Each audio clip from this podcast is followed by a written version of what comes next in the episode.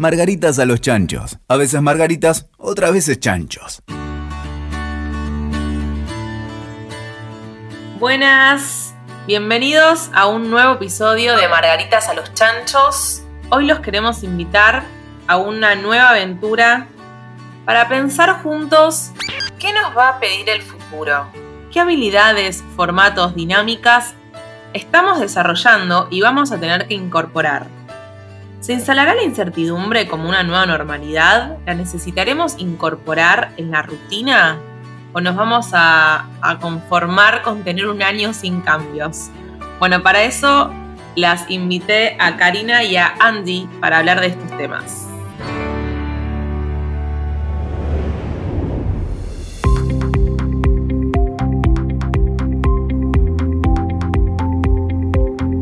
¿Cómo andan? ¿Qué tal, Flor? ¿Qué tal, Andy? ¿Cómo están? Contentas de estar con ustedes acá desde casa. En cuarentenadas, las chicas. Seguimos. Bueno, hoy vamos a hablar un poco de la situación que estamos viviendo todos. En cómo se ha readaptado y transformado nuestro trabajo. Entonces, ¿será el fin del trabajo tal como lo conocemos? ¿Qué piensan? A mí lo primero que me, pasa es que pienso que hasta antes de la cuarentena eh, el trabajo, sobre todo el, trabajo en relación de dependencia, te daba una estructura, ¿no? Tenías un horario, tenías un equipo de gente con quien trabajar, todos los días te veías con las mismas personas, llegabas al mismo escritorio, tenías tu propia rutina, de alguna manera era como un marco donde vos después dentro de esa eh, burbuja podías desarrollar tus talentos y tus habilidades, ¿no? Y de un día para el otro esto se terminó. La gran pregunta es, ¿qué es lo que va a pasar para el futuro con esto, no? Ahora tenemos nuestros horarios, trabajamos con parte del equipo que queremos, con otros no. ¿Qué va a quedar de todo esto? ¿Qué nos va a dar estructura? ¿Necesitamos esta estructura? ¿Aprendimos a vivir sin esta estructura? ¿Nos estresa esta estructura? No sé qué pensás vos, Cari. A mí me parece eh, eh, es interesante, ¿no? Porque cuando Floppy iniciaba eh, el podcast hablaba de nos acostumbraremos a vivir con incertidumbre o algo por el destino. Y en realidad esto lo único que nos demostró es que siempre vivimos con incertidumbre. Solo que nos creíamos que por tener esa estructura de la que vos hablás, un trabajo eh, rutinario, con horario fijo, con un grupo de gente fija, etcétera, etcétera, que eso nos daba certeza, seguridad, certidumbre. Y en realidad hace seis meses los gurúes que hablan del futuro del trabajo nunca se hubieran imaginado que hoy estaríamos en esta situación. Con lo cual, me parece que el salto, cualitativo va a ser aprender o hacer consciente que vivimos en la incertidumbre. Si tomamos eso, me parece que vamos a tener que eh, sacudir nuestras estructuras o, o nuestro, nuestra forma de, vincularnos en la vida, ya sea con lo laboral, lo profesional, lo personal, eh, y aprender a ser flexibles, adaptables.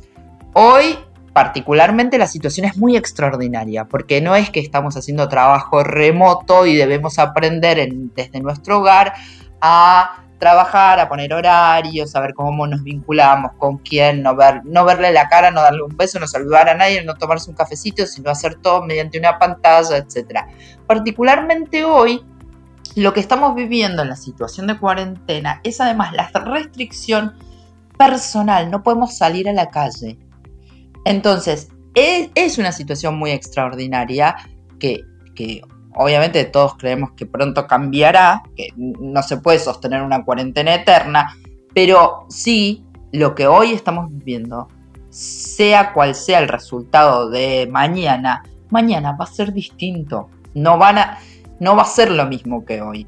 Entonces me parece que eh, las empresas están encontrando una gran oportunidad donde podrían, por ejemplo, ahorrar este, porque sus equipos trabajan bien de manera remota, entonces no tienen que gastar en infraestructura, en espacio físico, en servicios, etc.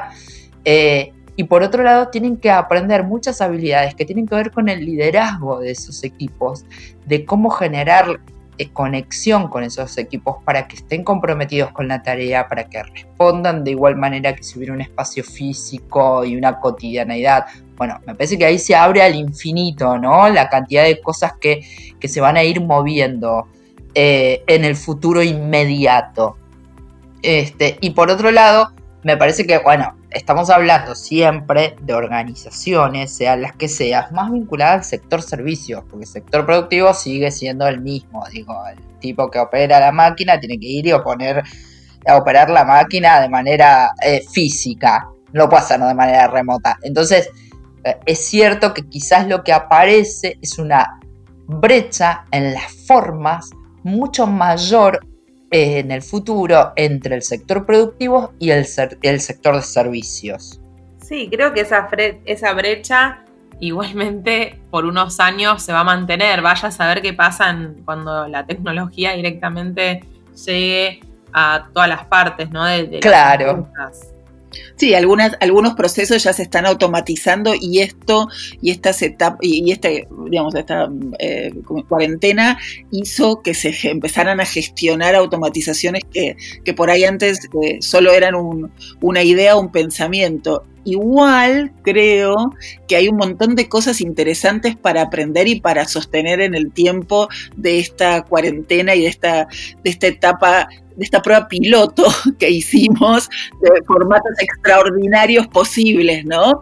Porque creo que eh, esto de la posibilidad de comunicarte asincrónicamente, que no necesariamente tenemos que hacer 50.000 reuniones como hacíamos antes y la información puede circular de otra manera y resolverse en el tiempo de cada uno, a mí me parece que es algo que puede generar valor para sostenerse en el futuro, sobre todo la cantidad de reuniones que no servían para nada, eh, que teníamos que... Para, para, para, para, para, para. ¿No tenés mil reuniones virtuales hoy que tampoco sirven para nada, que en otras circunstancias hubieran sido un mail o ni siquiera un WhatsApp? Y hoy es una reunión virtual de hora y media. Y decís, ¿por qué? Déjame hablar dos minutos de las cosas buenas. Pero, Por lo menos te ahorras el tiempo de traslado. Eso sin duda. No, pero, pero, también me parece que está bueno esto de que eh, tenemos acceso a todo el equipo de trabajo cuando por ahí en otro momento estábamos restringidos a las personas de nuestra, de nuestra área, en empresas que son como muy grandes. Eh, todo el mundo está más conectado porque parece que la desconexión es tan grande que se horizontalizó eh, un montón de procesos y de comunicaciones que antes no existían. Y para mí hay algunas cosas de esto que está bueno llevarlos para el futuro, porque son formas que generan mayor transparencia, mayor comunicación. Obviamente que me mato si sigo teniendo esta cantidad de Zooms como tengo.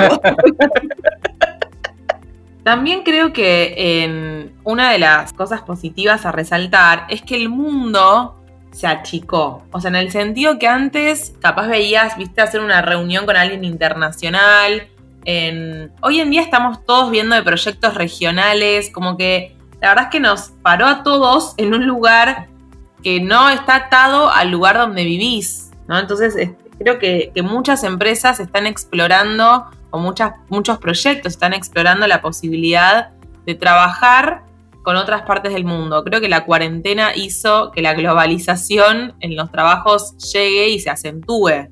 Sí, totalmente. Y además no estamos hablando ni siquiera de así, de mega, hiper expertos sobre tal cosa que tenés que conectar. No sé, necesitas un community manager y te apareció uno en Chile o en Paraguay que te gusta el, el portfolio que tiene, que te tenés una call y, listo, y lo contrataste. O sea, eh, es como somos, de, repente somos ciudadanos del mundo en serio. No podemos trasladarnos físicamente, pero sí nuestro producido puede servirle a alguien que está en el otro punto del planeta y alguien que está en otro lado nos, nos sirve a nosotros.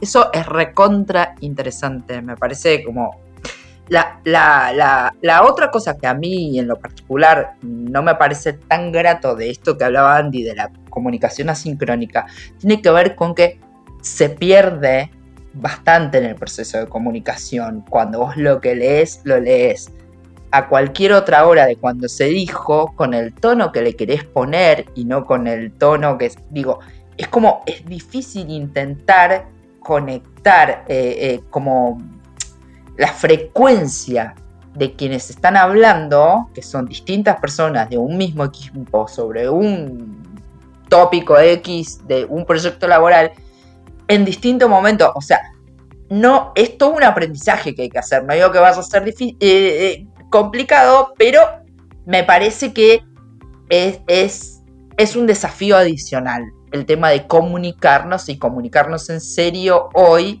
con estos nuevos códigos definitivamente va a requerir nuevas habilidades nuestros, nuestras o valorar algunas que ya teníamos y que no valorábamos, ¿no es cierto?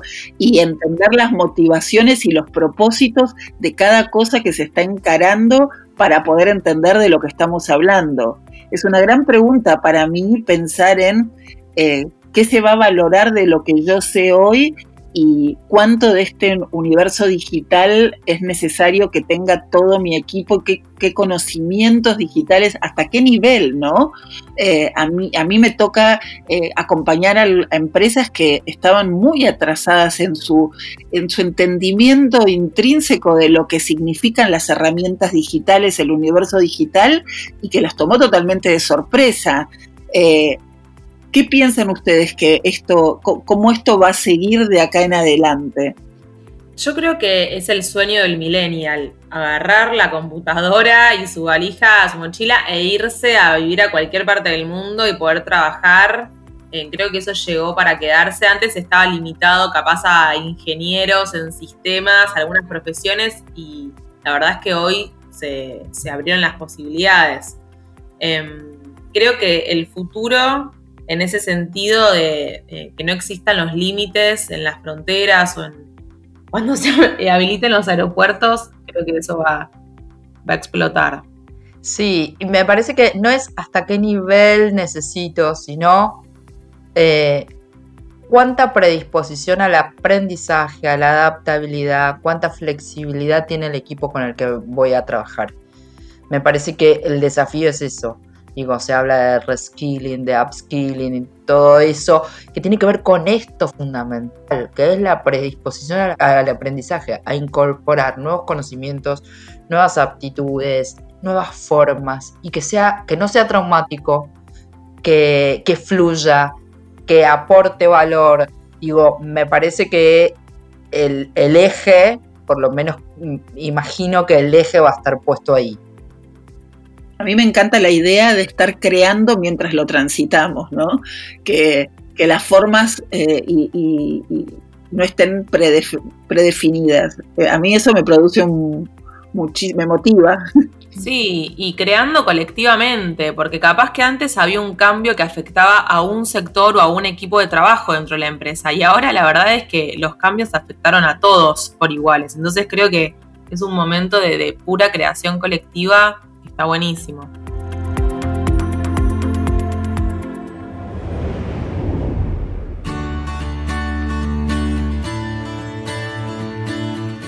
Bueno, chicas, muchas gracias por esta conversación. Espero que les, hayan servido estos interrogantes y se queden pensando a ustedes cómo los va a afectar al futuro, qué planes tienen para eso, están tomando algún curso nuevo, se están cambiando de trabajo. Bueno, acá los acompañamos desde Margaritas a los Chanchos y nos pueden seguir en todas nuestras redes. Un beso. Escuchaste Margaritas a los Chanchos. WeToker. Sumamos las partes.